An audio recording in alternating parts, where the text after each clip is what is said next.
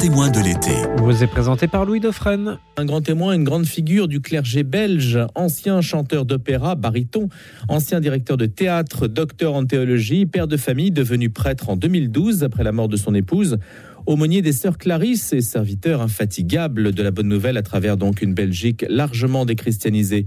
Il s'agit du père Henrias qui va nous parler d'une œuvre aussi répandue que la Bible, peut-être, celle d'Hergé et de Tintin en particulier. Quid de la culture chrétienne du plus connu des dessinateurs de BD Il en a fait une thèse, alors on connaît évidemment le talent exceptionnel de Georges Rémy, son sens épique du récit, son humour incisif, sa puissance imaginative, mais quid de sa religiosité?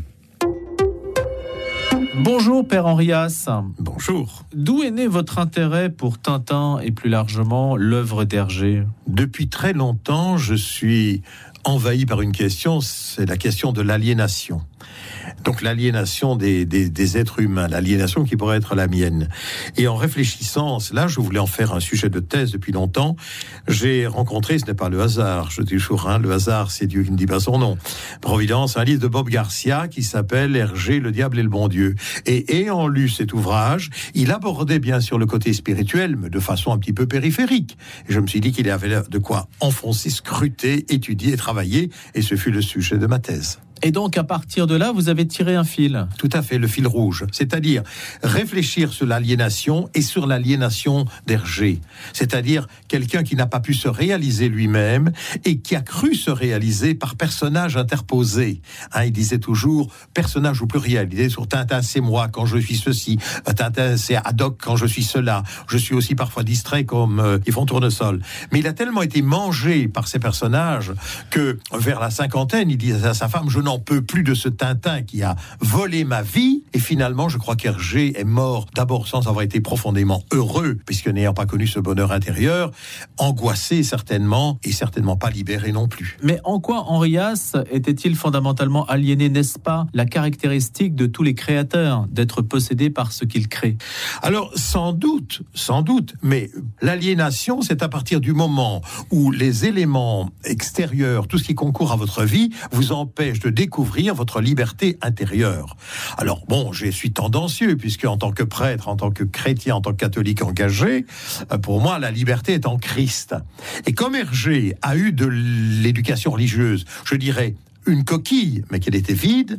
Il n'a pas pu profondément faire ce questionnement intérieur et il s'est projeté dans ses personnages, comme on peut se projeter dans une musique ou se projeter dans une peinture. C'est vrai, mais en fin de compte, quel est, on témoigne, on, on donne une œuvre d'art, mais il y a aussi l'importance de notre réalisation intérieure, c'est-à-dire de connaître véritablement ce bonheur et la réalisation de, toi, de soi à l'intérieur de soi-même. Ça, c'est essentiel. Mais pourquoi faites-vous ce lien entre Hergé et son œuvre d'un point de vue spirituel alors qu'on ne voit jamais Tintin entrer dans une église, par exemple Parce que euh, bah, Garcia, dans son livre, a montré des éléments comme ça. Il dit, par exemple, oh, on parle de l'île Saint-Jean, on parle de telle chose euh, spirituelle. Mais parce que je crois que ce n'est pas en mettant, sans rentrer Tintin dans une église. Bon, il est certain que on veut le cacher, mais au début, quand Hergé fait notamment des couvertures pour le journal de Tintin, on voit au moment de Pâques et de Noël beaucoup de dessins qui montrent, par exemple, Tintin et Haddock devant la crèche, à genoux,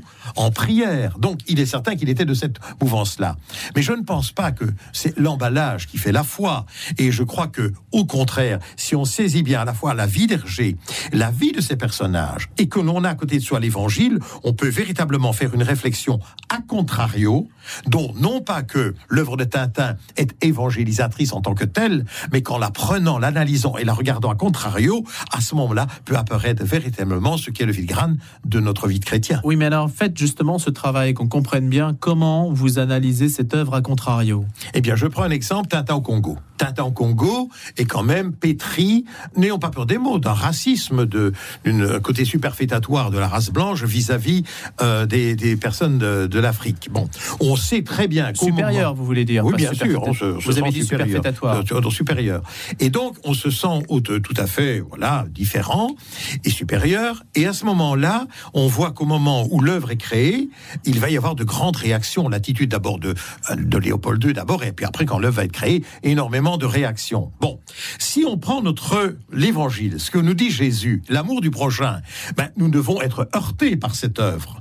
Et donc, quand on prend l'œuvre d'Hergé, on peut commencer à disséquer les images et en, montrer, en montrant, voilà, ça, ce n'est pas l'évangile, ce n'est pas compatible. Et au fond, d'une vue négative, on peut arriver à tirer une vue extrêmement positive qui fait naître l'évangile éclore, mais pas parce que le, le sujet d'Hergé est de montrer le bien de l'évangile, il nous montre une société telle qu'elle est, avec son racisme primaire, et nous, en tant que chrétiens, nous devons réagir contre ce racisme primaire, justement en abordant les choses autrement, en traitant l'autre autrement, en le regardant comme un frère, en puisant dans, véritablement dans sa culture. Si on prend par exemple l'exemple du rapport à l'islam, la connaissance d'Hergé par rapport à l'islam, elle est tout à fait vraiment euh, légère. Il n'en connaît strictement rien. Et qu'est-ce qu'il va faire? Ben, Le brocarder. C'est-à-dire qu'on voit les, euh, les Dupont mettre un coup de pied dans le derrière de gens qui sont en prière. On voit les Dupont rentrer dans une mosquée et les gens les bras au ciel. Et donc, il n'a pas cette connaissance. Et je montre qu'aujourd'hui, dans le monde, nous chrétiens, nous devons entrer en connexion,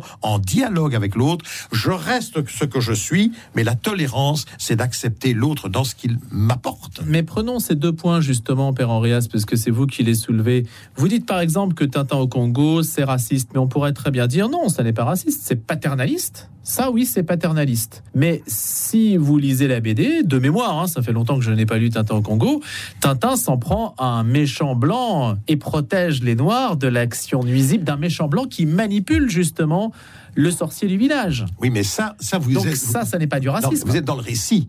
Mais quand vous regardez qu'il n'est pas capable de donner à un Africain un langage normal, quand vous voyez que même il est cause du déraillement du train et que c'est Milou il faut voir les premières versions d'origine hein, en noir et blanc. C'est Milou qui dit aux, Africains en noir, mais enfin, maniez-vous, quoi, remettez ça d'avant. Mais pour qui vous prenez en les traitant de fainéants C'est quand même grave. Regardez le défilé militaire, des vieux tromblons, des vieux, des vieux fusils, des vieilles bottes, un chapeau de travers. Enfin, on est dans le clownesque. Et là, on voit très bien que le paternalisme, moi, je ne l'accepte pas comme chrétien. J'ai pas à être paternaliste avec les gens. Ah, pourtant, il y a Dieu le Père. Oui, mais ça, c'est le Père. Moi, je ne suis pas Dieu le Père. Et vous êtes père Oui, mais je n'ai pas être paternaliste. Vous père deux fois en plus. père dans l'Église catholique et père, vous avez trois enfants. Je suis bien d'accord avec vous, mais je ne me permets pas cette attitude. Je ne me permettrai pas cette attitude. Non, ce que je veux dire, c'est qu'elle n'est pas méchante. Il n'y a pas de fond méchant. Vous voyez ce que je veux dire? Ça n'est pas une volonté d'opprimer ou même de mépriser. C'est plutôt l'amusement lié à la création artistique, voyez Les plaisanteries que les gens font sur les, les Noirs, les Arabes ou les Belges ne sont pas nécessairement méchantes, mais le fond qu'il y a en dessous de cela, il faut s'en méfier. Vous savez, la découverte de l'Afrique, monsieur, ce travail m'a permis de la découverte de l'Afrique, de la culture, des cultures africaines, des musiques africaines, fait que nous avons une attitude inacceptable au moment des colonisations. Nous sommes arrivés pensant que nous étions les conquérants porteurs de la vérité, sans tenir compte du terrain, du terreau, de voir ce que l'autre pouvait m'apporter. Ce que je dis simplement, c'est que Hergé représente son époque. C'est comme l'emploi de certains mots qui aujourd'hui nous paraîtraient tout à fait scandaleux, qui à l'époque ne le paraissaient pas. Donc on ne peut pas lui faire le procès d'être le reflet de son époque. C'est ça que je veux dire. Non, mais on peut faire le procès à l'époque. Mais c'est pas un procès que je lui fais. Je montre que quand on est soumis à une idéologie, à ce moment-là, on perd véritablement sa liberté et on peut se retrouver dans des situations, parce qu'il n'y a pas que le racisme ou la façon de traiter les Noirs, mais quand on a travaillé pendant quatre ans dans un journal tenu par les nazis, on sait quand même ce que sont les nazis. Bon, on sait très bien que la mouvance des gens qui étaient autour de lui, c'était une extrême droite qui était très sympathisante de ce qui se passait à la Légion Wallonie. Est-ce que ça se voit dans les dessins d'Hergé? Vous pouvez le voir d'une certaine façon. Je l'ai analysé dans le Lotus Bleu quand à un moment donné, Tintin va prendre la défense d'un quelqu'un qui conduit les pousse-pousse, eh bien, il y a un Anglais, Gibbons, qui va donner son avis, mais il faut le lire à contrario. Ça lui permet de déverser sur l'Asie et sur les, les Shintok, comme les, les jaunes, une véritable haine, et c'est dedans. Vous savez, je peux prêcher le vrai euh, ou le faux. Donc vous estimez qu'il y avait cette perversité intellectuelle chez lui? Inconsciente peut-être. C'est pour ça que dans la conclusion de ma thèse, je dis je ne dirai jamais qu'Hergé, qui est un immense talent, personne ne va discuter son talent. Je ne dirai jamais qu'il est un raciste ni un collabo, mais que de si on ne réagit pas, certaines structures qui nous entourent, ça peut être la politique, mais ça peut être l'Église, peuvent susciter en nous des comportements qui sont en tout cas antithétiques, antinomiques de l'Évangile. Voilà, c'est quand même pas un hasard si la plupart de ses amis, parce qu'il a des amis Hergé, mais au moment de la fin de la guerre et l'épuration, tous ceux-là sont condamnés et sont un grand ami qui est un ami avec qui il va rompre, va lui dire ne travaille pas, ne fais pas de dessin dans ce journal tenu par les nazis, ne le fais pas. Et lui, qu'est-ce qu'il a comme but? Je dois gagner ma vie, je dois être connu, je dois être célèbre, et voilà. Pécunia non l'argent n'a pas d'odeur. Donc c'est un attentiste, c'est pas un idéologue, c'est quelqu'un qui passe toujours derrière, qui observe, qui est attentiste et qui saute sur toutes les possibilités d'eux. Mais ce qui est intéressant, c'est qu'il y a une œuvre qu'on peut lire de façon ludique, agréable, de 7 à 77 ans, mais il y a aussi, au travers de cela, et surtout pour nous, euh, gens de spiritualité, théologiens, il y a une œuvre qui nous permet, à ce moment-là, de mettre le doigt sur cette aliénation, aliénation dont le Christ nous a profondément libérés. cette aliénation, est-ce qu'on peut la relier à son parcours spirituel, qui commence donc dans un certain conformisme euh, lié au, au catholicisme de l'époque et qui va évoluer alors vers, à mon avis, en tout cas pour la fin, une forme tout à fait délirante avec euh, Vol 714 qui se termine euh, de manière extrêmement bizarroïde avec cette soucoupe volante oui. Euh, qui arrive là, on ne sait pas trop comment ni pourquoi. C'est la fin de son œuvre, hein, c'est pas ce qu'il y a de mieux. Il vient d'abord d'un milieu, entre guillemets, par le père en tout cas, catholique mais d'un catholicisme où on n'est que dans le formel, c'est-à-dire on fait sa profession de foi, on est bâti dans votre profession de foi, mais ça s'arrête là. Il n'y a pas de vie de foi, on ne prie pas dans cette famille. Il rentre dans un collège. Dans le collège, bon, il, comme il va, il va le subir, comme beaucoup, comme Léo Ferré en témoigne très bien, d'avoir peut-être sa messe quotidienne, mais on n'aborde pas les problèmes de fond, on n'aborde pas l'évangile dans le fond, et on est quand même dans une église qui est baignée de certains textes. Écoutez, euh, il faut relire quand même euh, Rerum Novarum, Hein, c'est quand même important. Il est quand même dit dans Rerum Novarum que les strates sociales et les classes sociales sont voulues par Dieu. Ce qui veut dire qu'on est quand même dans une église. Je prends l'église belge. En 1889, vous avez quelqu'un qui s'appelle l'abbé Dans. Il est absolument heurté par la vie des ouvriers. Vous savez, c'est pire que Zola, l'abbé Dans. S'il voit cela dans la ville d'Alost, il y a un très beau film qui est sorti en Flandre là-dessus. Et Dans va donner toute sa vie là-dessus. N'empêche qu'au Vatican, il n'est pas reçu, que l'évêque lui fait les paysans nuits et qu'on est à deux doigts de lui dire, vous n'êtes plus prêtre, quoi. Vous voyez, donc il y a cette espèce d'emballage où dans l'Église, il y a eu de grandes âmes, il y a eu des choses magnifiques, mais il y a quand même eu à un moment donné une espèce de chape qui empêchait cette liberté de penser. Voilà. Regardez la peur, par exemple, du modernisme. Moi, j'ai lu tous les textes pour la thèse à ce niveau-là. Il n'y a pas à trembler devant le modernisme. On sait bien qu'il y avait des gens qui étaient des anti, il y a des gens qui disaient ceci. Mais oui, mais moi, quand j'ai en face de moi des incroyants, des anti ou tout ce que vous voulez, je n'ai pas peur. Je maintiens ma foi, je dialogue, j'écoute l'autre. On mettait sous cloche. Alors, à un moment donné, le questionnement du jeune Hergé, ben, il n'a pas obtenu ses réponses. Et il s'est dit, il y a d'autres chemins. Et donc, il prétend avoir découvert notamment les chemins de l'Asie, hein, de la pensée du Tao et du Zen. Mais quand vous lisez vraiment le taoïsme, quand vous lisez tout ce cheminement spirituel, il en était absolument loin, sincère, mais très loin. Il pensait simplement que le taoïsme, c'était, voilà, il en était encore réduit à dire, au moins là, on n'a pas de bon Dieu à barbe blanche. Mais c'est grave. Si son éducation a été de lui faire croire qu'il y avait des bons dieux à barbe blanche, c'est grave. Et je dois confesser qu'aujourd'hui, quantité de gens que je rencontre encore sur ma route en ce siècle me parlent du dieu à barbe blanche. Sa femme l'a beaucoup influencé Très fort. Sa femme était, je crois objectivement, tout le monde le dit, était, elle était franchement de droite. Elle était rexiste, elle était dedans. Ce qui a été un problème de son couple, c'est un homme, Hergé, qui avait le sens de l'amitié et de la parole donnée. Ça l'a rongé, puisqu'il a divorcé, il s'est remarié avec Fanny. Bon, quantité d'hommes ou de femmes auraient pu faire cela, mais lui non. Vous savez que jusqu'à la fin de sa vie, tous les lundis, il allait voir sa femme, il continuait à voir sa femme. Sa femme l'a beaucoup aidé, naturellement, puisque c'est l'abbé Wallet, au fond, l'abbé Wallet, qui était un rexiste convaincu, un admirateur de Mussolini, qui, au moment où on a créé le petit journal, a formé Hergé, lui a donné cette chance, lui a dit, sans l'abbé Wallet, n'aurait jamais été Hergé, lui a dit, voilà, exprime-toi par le crayon, puisqu'il commençait comme petit employé aux abonnements. Et il va s'exprimer. Et cette femme était la secrétaire de l'abbé Wallet. Et on entend que quand elle parle de l'abbé Wallet, mais c'était son Dieu.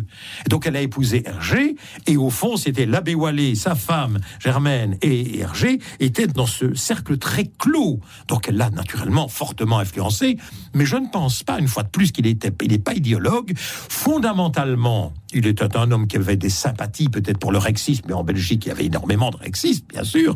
Mais comme il n'était, c'était pas le gars qui allait faire campagne, vous voyez, pour cela. Lui, il était attentiste, il observait, et il avait pour lui un immense talent. Ça, il faut reconnaître que c'est quand même le, euh, le, père de la bande dessinée. Et là, je reste convaincu. Donc, un homme certainement avec de grandes valeurs, mais qui malheureusement, par tout ce qu'il a entouré, s'est retrouvé dans des situations euh, plus que discutables et critiques. Tintin était-il inspiré de Léon de Grelle? Alors non, pas vraiment. Non, parce que de Grelle, euh, alors je sais qu'il y a de Grelle a joué là-dessus d'ailleurs, hein, par sa publication Tintin, mon ami, etc.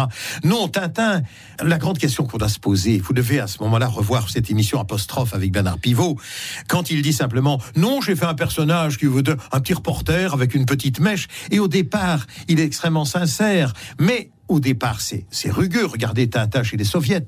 Mais Tintin chez les soviets, c'est Wally qui lui dit les bolcheviks sont nos ennemis, il faut faire une bande dessinée, il faut leur régler leur compte. Oui, ça marche comme ça dans cette époque. Et donc c'est d'abord un reporter, un journaliste qui sera plutôt un anti-bolchevique qu'un rexiste convaincu. Mais qui s'en prendra aussi, Père Henrias, à tous les complots qui existent. Vous avez systématiquement derrière chaque histoire des gens qui s'entendent de manière mafieuse. Il y a toujours cette idée-là que le pouvoir n'est pas nécessairement dans les institutions, mais que le vrai pouvoir est dans la mafia. Mais bien sûr, mais naturellement, il faut dire aussi, et ça je le crois, il nous le dit, je suis un raconteur d'histoire. D'abord, avant, vous voyez, je sais pas de la, de la bande dessinée d'idéologue qui veut, non. Il dit, je suis un raconteur d'histoire, mais il saisit tous les éléments intéressants. Maintenant, comme vous le dites très bien, là, là les mafias sont là, Rastapopoulos. Mais quand on voit la jeunesse de Rastapopoulos, le Rasta, le Rastaquer, on est chez Maurras. Parce qu'il y a ce côté maurassien, vous voyez ce que je veux dire Toujours l'autre, on va jouer là-dessus. Mais ce que je veux dire, c'est qu'il n'y a pas de croisade idéologique dans Non, non, ah non, non, moi je ne crois pas qu'il y ait une croisade. C'est plus des intérêts chaque fois. Voilà. On vend des armes à tous les camps, etc. Voilà. Ce qui est aussi la réalité d'une certaine forme de capitalisme aujourd'hui. Absolument. Et c'est pour ça que on peut réfléchir sur toutes ces thématiques-là avec l'œuvre d'Hergé. Vous voyez ce que je veux dire? Il nous offre véritablement un terreau intéressant. Donc on peut faire une lecture qui serait une lecture, voilà, ludique et plaisante. Et puis vous avez une lecture qui, au regard de notre foi, en tout cas moi je parle en tant que chrétien et catholique, eh bien me permet véritablement de scruter l'évangile et je l'ai fait. Je l'ai déjà utilisé où j'ouvre une bande dessinée et avec des ados, etc. Nous discutons et je montre ce qu'est l'évangile, ce qu'est cela, ce qu'est le monde d'aujourd'hui. Ça fonctionne? Bien. Je trouve c'est bien parce que attention, il faut se rendre compte d'une chose, c'est que Tintin ou Hergé, je l'ai encore testé avec des, gens de 17-18 ans. Hergé, ils m'ont regardé avec des yeux. Hein, on me dit c'est qui Hergé? Non mais Tintin. Ah oui, j'ai dû lire ça. C'est plus la génération qui a 60 ans aujourd'hui, hein, bien entendu. Mais s'il le découvre et si on le fait découvrir, c'est quand même publié dans un plus de 100 langues, c'est quand même une œuvre importante à ce niveau-là. C'est une œuvre qui vaut la peine, non pas simplement de lire, c'est un beau dessinateur, mais qu'est-ce qu'on peut tirer comme élément intéressant et nourricier pour notre foi? Ça, c'est magnifique. Comment expliquez-vous justement l'extension complètement démesurée, fantastique de l'œuvre d'Hergé de Tintin sur toute la planète? Parce que d'abord, d'abord, Tintin se balade par Donc il est certain que le succès qu'il a pu avoir dans les pays sud-américains, ben oui, mais tout ce qui se passe avec euh, le temple du soleil, etc., ça parle. En plus, comme c'est c'est pas encore trop enraciné, Quick et Flupke, par exemple, n'a pas le même succès en France parce que c'est typiquement belge. Vous voyez ce que je veux dire? Van der Steen qui a fait Bob et Bobette, en Belgique, ça compte, je ne sais pas combien de centaines de numéros, mais Hergé le disait lui-même, ça ne passe pas les frontières. Moi, j'ai pris un personnage assez lisse, Tintin n'a pas de sexualité n'a pas de parti politique, il n'a rien de tout ça. Et en étant assez lisse, c'est aussi passe-partout. Et donc, ça peut se comprendre, se lire sous toutes les, latitudes. Et en plus, ben, il suffit qu'il ait eu derrière lui quelques agissants qui ont permis de traduire une première fois dans telle langue, dans telle langue, dans telle langue, et ça s'est répandu. C'est le côté aussi, on peut pas reprocher, enfin, hein, Picasso, on l'admire partout sur la Terre, eh bien, il en est de même de l'œuvre d'Hergé, parce qu'elle est une œuvre de génie. C'est un immense talent, euh, voilà, et c'est un homme intéressant. Oui, mais alors l'évangile est lisse, c'est pour ça qu'il s'est répandu. Alors l'évangile, d'abord, est-ce que l'évangile est si répandu? Je ne sais pas, ça c'est autre chose. Là, on a essayé de répandre la foi, maintenant que l'évangile soit véritablement vécu, oui, par un petit troupeau. Je ne suis pas convaincu que la masse soit encore. Vous savez, je viens encore de prêcher sur les commandements de Dieu. Je trouve que l'idolâtrie, sous toutes ses formes. Mais quand une dame me disait encore l'autre jour, et vous en pensez ce que vous voulez, elle m'a dit, en rentrant dans l'église où j'allais célébrer, elle m'a dit, vous savez, mon père, moi, que ce soit Marie ou Dieu, c'est quand même la même chose. Non, ce n'est pas la même chose. C'est pas la même chose. Pour moi, ce n'est pas la même chose. Mais encore des gens qui en sont là. Donc, même dans notre foi chrétienne et l'expression catholique, nous pouvons trouver des idolâtres. Merci Père Henrias et on va se quitter bien sûr sur cette musique de Tintin bien connue dont vous nous avez parlé ce matin. C'est l'objet de votre thèse sur l'aliénation spirituelle de Hergé. Merci d'être venu de Belgique. Je rappelle que vous êtes ancien chanteur d'opéra, ancien directeur de théâtre et bien sûr docteur en théologie et prêtre. Bonne journée. 1000 millions de mille sabords, le retour de l'âme des lieux et du grand témoin de l'été. Ça sera demain. Le grand témoin de l'été sera le professeur Didier Millière. Il est médecin.